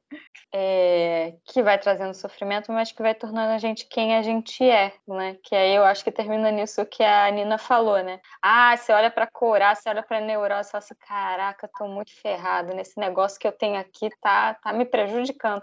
Aí depois você vai entendendo como é que você chegou até ali, por que que você fez aquilo, como é que, por que que você faz aquilo, né? Como é que você faz para se defender e tal. Fala, ah, entendi, né? E tem essa história do Felipe, né? Tipo, caramba, se ele não tivesse se endurecido, o que, que teria acontecido? O que, que ele achava, né, no caso? O que, que ele achava que poderia acontecer com ele, né? O que já tinha acontecido e, e que ele falou, não, não dá mais, eu vou dar uma solução aqui por mim, né? Neurótica, claro, mas vou dar uma solução para eu conseguir continuar vivendo, para conseguir ir em frente, porque não dá. Só que depois isso se torna um peso, né? Pode se tornar algo que vai te paralisar, que vai te fazer experimentar e, e perceber e sentir é, muito menos coisas, né? Assim, começa a te, de fato, te atrapalhar mesmo.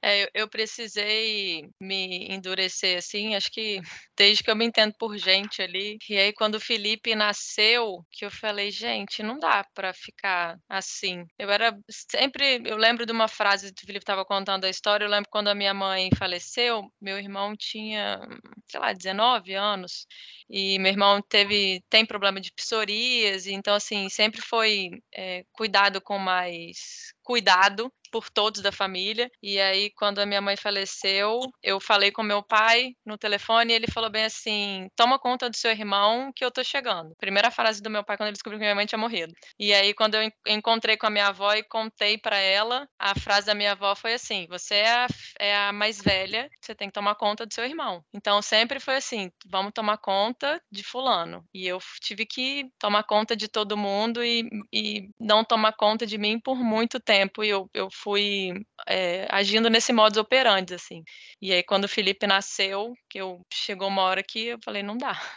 Eu preciso estar, tá, além de tomar conta dele, eu preciso tomar conta de mim, porque senão as coisas não vão funcionar. Nem para mim, nem para ele, nem para ninguém que está perto de mim. E aí foi quando eu tomei, tive esse start de procurar um, a terapia para poder me resgatar. É legal essa, essa ideia de se resgatar, porque em algum momento a gente fica preso dentro das nossas defesas.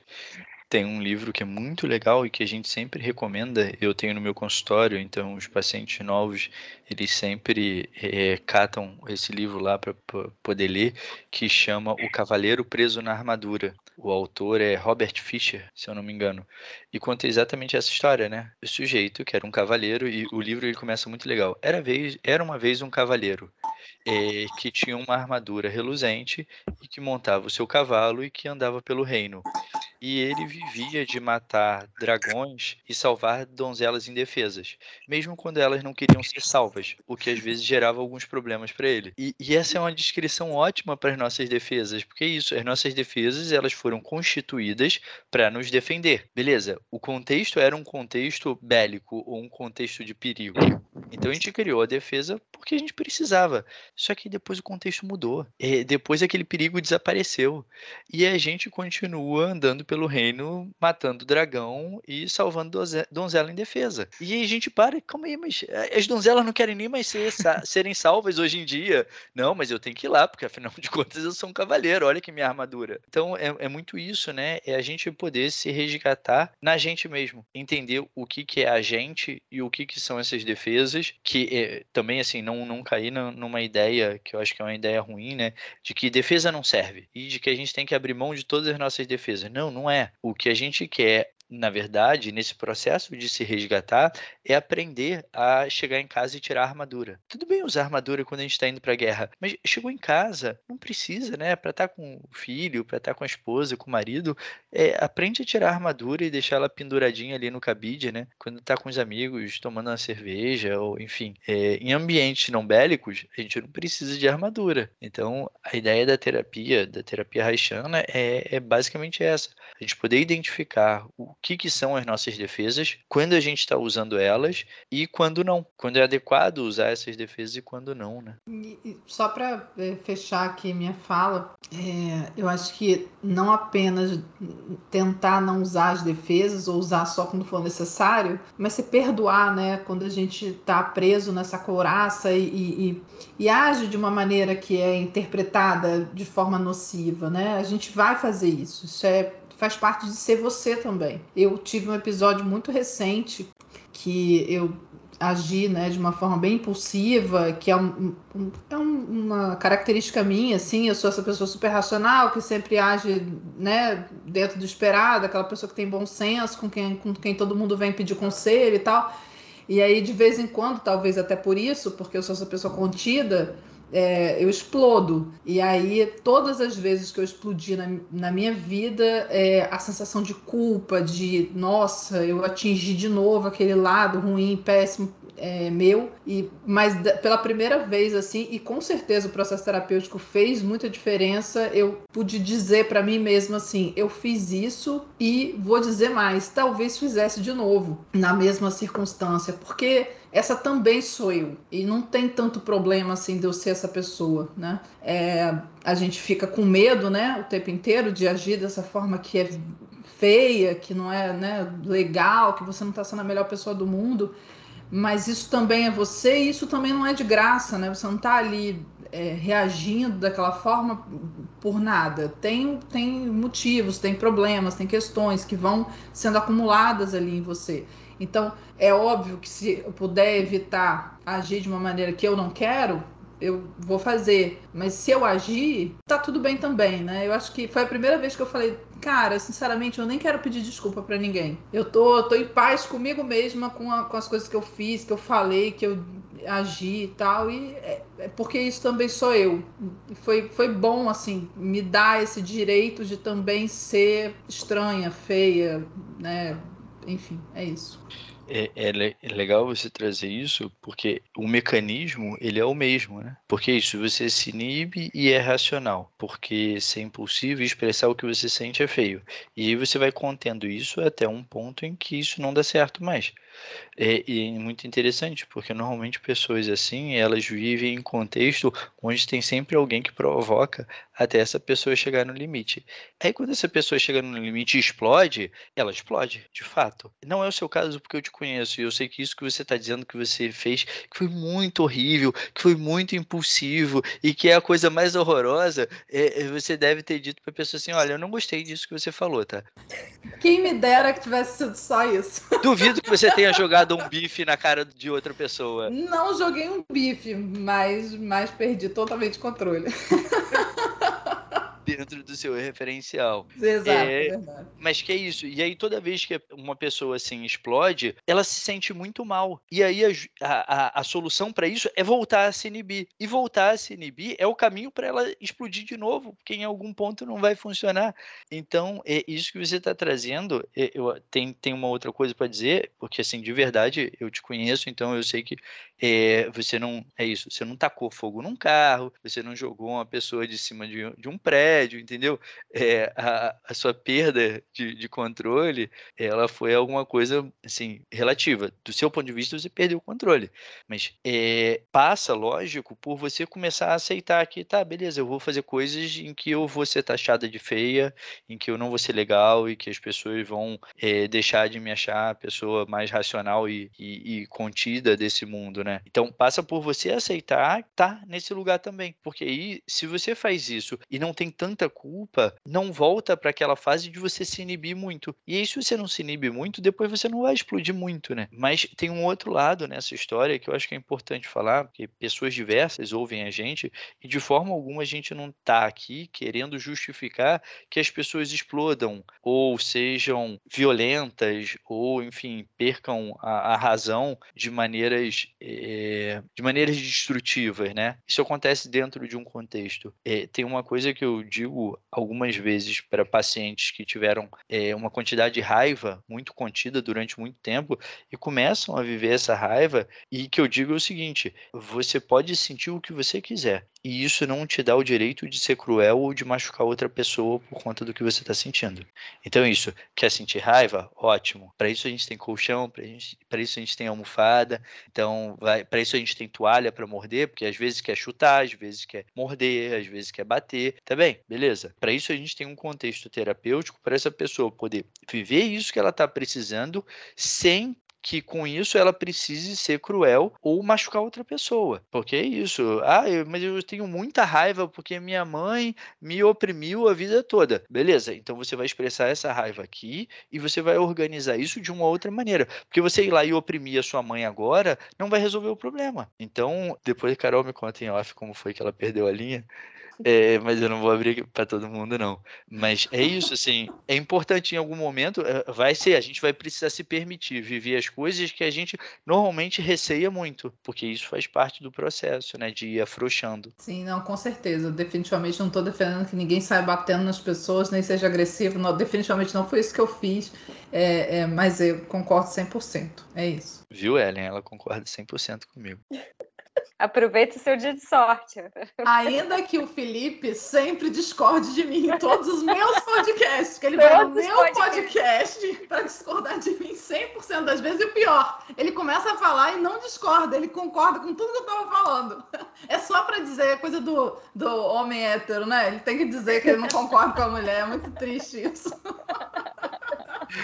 Ah, é, porque Carolina Bastos não falou isso, mas ela é podcaster de sucesso. De sucesso. É, é lógico. De sucesso que... eu não digo, mas de fato sou podcaster. Isso é verdade. Então, é ela, a Bárbara, que também já veio aqui, e a Larissa, que também já veio aqui, elas têm um podcast Muda, que é sensacional. Tem uma porção de discussões muito boas lá. É, algumas das coisas que a gente falou aqui estão no episódio E Se Eu Morresse, que foi isso, foi isso que rolou, que teve uma treta lá com, com a Carol. Fala um pouco do, do, nosso relacionamento, de como que a gente se encontrou nessa vida, né? E como a gente foi estreitando as relações. Agora, tem muitas discussões muito boas, que às vezes eu tô lá dizendo que discordo da Carol, mas é mentira, eu só concordo com ela. É, e vale a pena, porque, assim, quem gosta de, de boas discussões, o lugar é lá. Obrigada, Felipe, pelo elogio. Nosso podcast, a gente pelo menos se diverte bastante. Eu não sei se ele é bom, mas eu gosto muito de fazer. muito divertido. Mas a ideia de podcast é essa, é só a gente se divertir. Se é bom ou não, isso aí é mero detalhe. Total, total. E, vamos fechar com as críticas e, e, o que vocês acham de horrível da terapia haitiana, porque senão vai ser foda, cara. Pô, pelo menos assim. a Bárbara dizia, pô, odeio aquela história da lanterna, a pessoa veio com a lanterna. Não sei nem do que, que ela tá falando, não sei que história de lanterna é essa. Não aconteceu nada que eu tenha saído de lá e falado assim, nossa, isso eu não quero nunca mais. Para mim, não tem contra. Pelo menos por enquanto não. Pode ser que Nina tenha alguma informação do contra, né? Já que ela tá há sete anos fazendo terapia rachando, ela acho que ela tem mais informação que a gente. Eu tô só, como diz a Lívia, eu tô só amorzinho.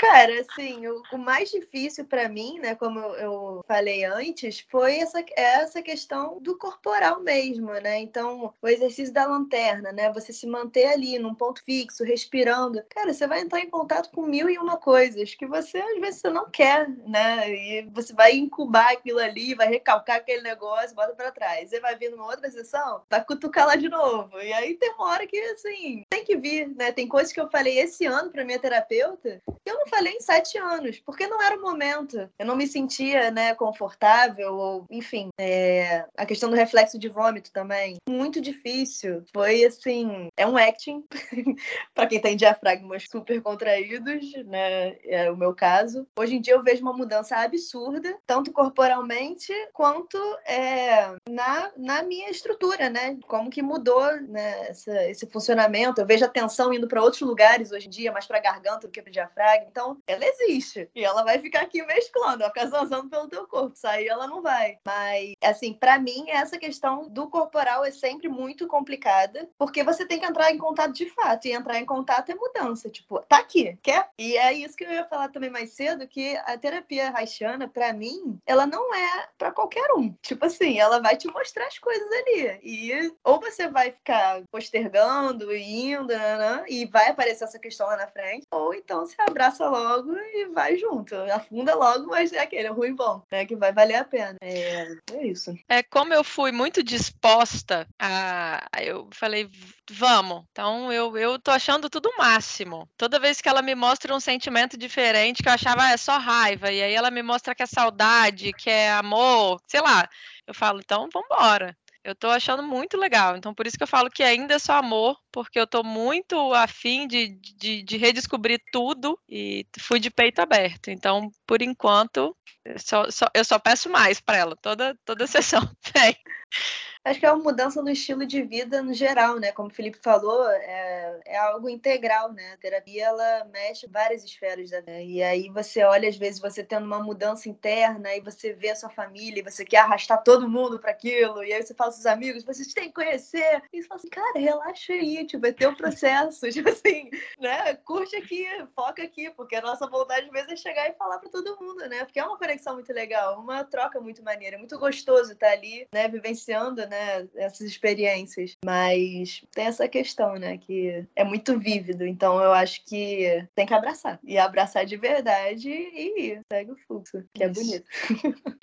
Bom, gente, então acho que é isso, né? A gente conversou sobre uma porção de coisas aqui e, cara, é, é sempre assim, muito. É, é, muito generoso isso que vocês trazem, trazendo as histórias pessoais de vocês, de, de questões que são, que são íntimas, que são doídas às vezes.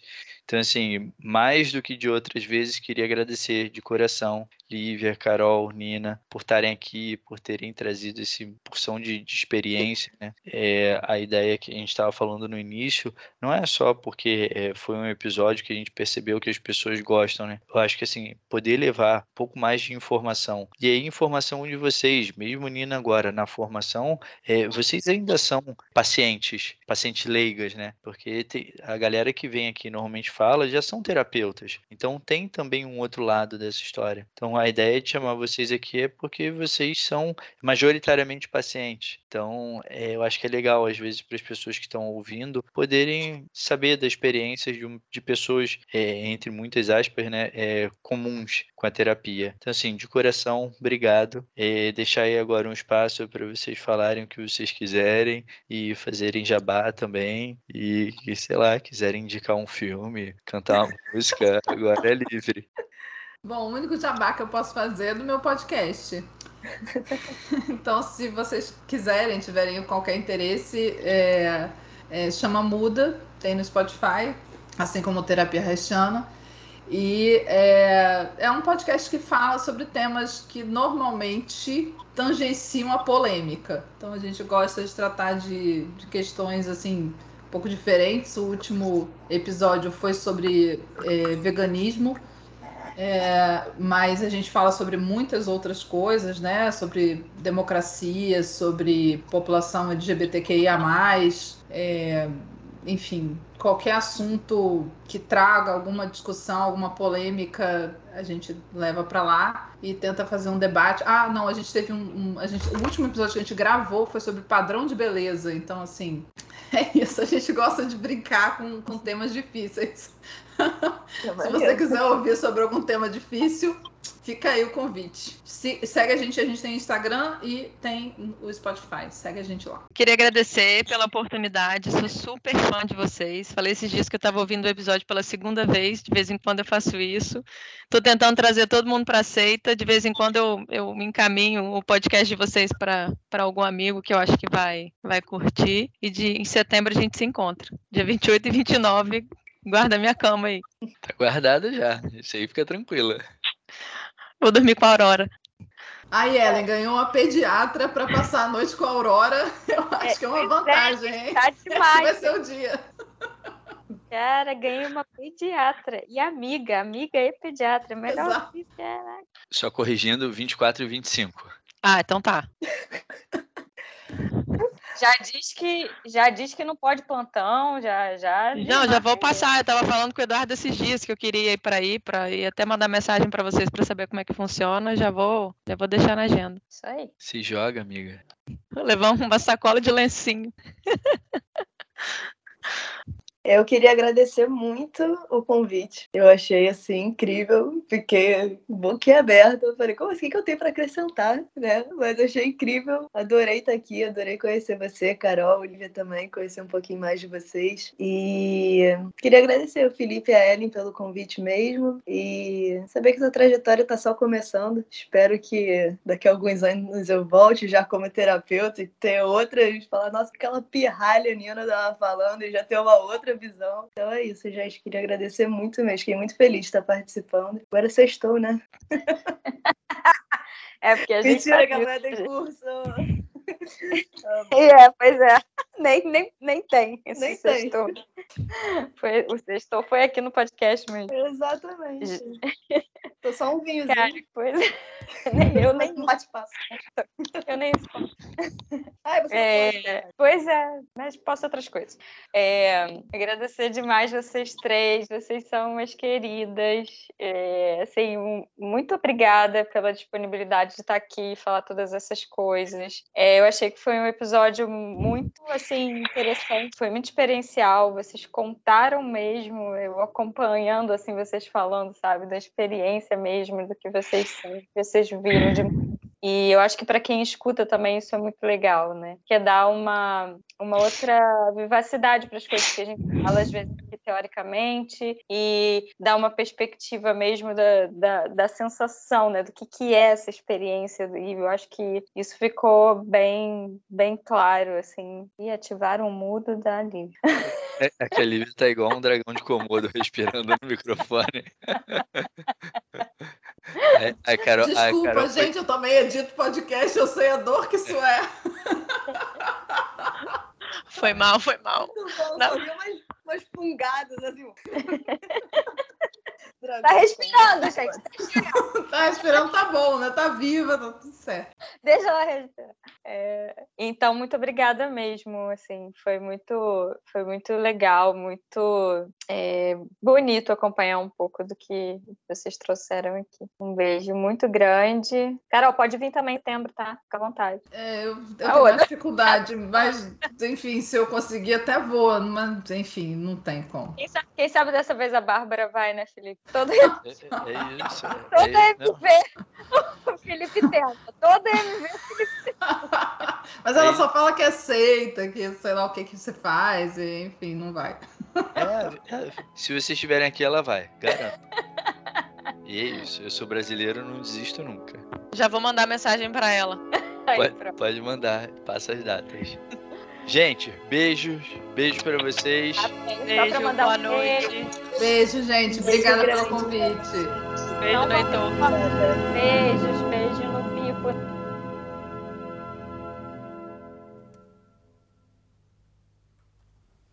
Pronto, tá retirado o seu convite. Inferno, Seu cara. convite foi cancelado. Deixa, eu- deixa eu só te dizer uma coisa. Na, terminei o mestrado e aí na sexta-feira a gente foi tomar uma cerveja e aí tava Guga e tava Bárbara no mesmo lugar da mesa e Gente, rolaram altos papos super Cara, eu cabeça. só imagino, só Então, imagino. tipo eu queria assim- muito tempo. Por que vocês não ligaram a porra do Skype nessa conversa? Eu queria ter participado dessa conversa. Eu quero Eu conversar que- com o Guga. Eu queria ter participado. Eles não deixaram você falar, né? Foi isso. Não, eu, eu, eu, tava, eu tava bêbado. Eu tava em outra parte da mesa bêbado. Eu tava só comemorando. Eu tava só Justo. comemorando que acabou. Nossa, eu nem me Mas- lembro. O dia que eu terminei meu doutorado, eu fiquei completamente enlouquecida. Completamente. Eu deitei, a cama girava. Desse patamar. Mas Desculpa, isso aí, eu- vai lá. Isso aí eu chamo de terça-feira. Duas cervejas é assim. Agora me diz uma coisa, você que me deu um tapa na cara agora quando você terminou seu doutorado. É, na sua banca de defesa você citou, você fez citação de trecho do Senhor dos Anéis? Não, Ah, tá, eu fiz. Você citou, Ah, entendi. Tá louco. Eu, eu fiz e foi irado. Você é ridículo. O Felipe é muito cara de pau, né? Ele é muito cara Com de certeza. Eu primeiro citei Galadriel, depois eu citei Heráclito. Maravilhoso. Eu assim. Maravilhoso. Eu não sei ninguém que eu tava tão nervosa, cara. Cinco pessoas no. Ah, nem quero lembrar disso. Foi um dia terrível. Graças a Deus acabou. Ah, é isso aí. A gente dá graças a Deus quando acaba. Bom, então vamos lá. A gente dá uma passada. é, a gente apresenta cada uma e aí depois pede para cada uma contar de si. Bora. É? Uhum. Tá. Então. Calma aí. Nina. Nina. Sobrenome, Nina, que você usa. Melo. Melo. Carol Bastos. Isso. Machado. Carolina Bastos. É Carolina? Eu não sei. É. Tá, é tá Carol. escrito. tá escrito. Pra mim E- também é Carol, tá, Ellen? Que fique claro. É igual o charuto, que é charuto, né? Exato. Mas É tá lá na minha certidão, Carolina. Caro. É, Não. Não, é que podia ser Caroline. Não, é Carolina. podia ser Caroline. Caroline. É. Então tá, eu chamo uma, você chama uma e eu chamo a última. Ah, que ótimo. E vai ser assim na sorte, tá? Vamos começar. Escolhe Sete. você. Sete minutos de piada pra gente colocar já no final. É, tá bom, então eu chamo Tem que Nina. encerrar com você falando que citou o Senhor dos Anéis. Eu É, acho. É, tá bom. Fechou. É, eu chamo a Nina, você chama a Carol e eu chamo a Lívia. Hum. Tá? Então, e vai ser no improviso, porque eu não escrevi texto, não. Porque eu sou desses.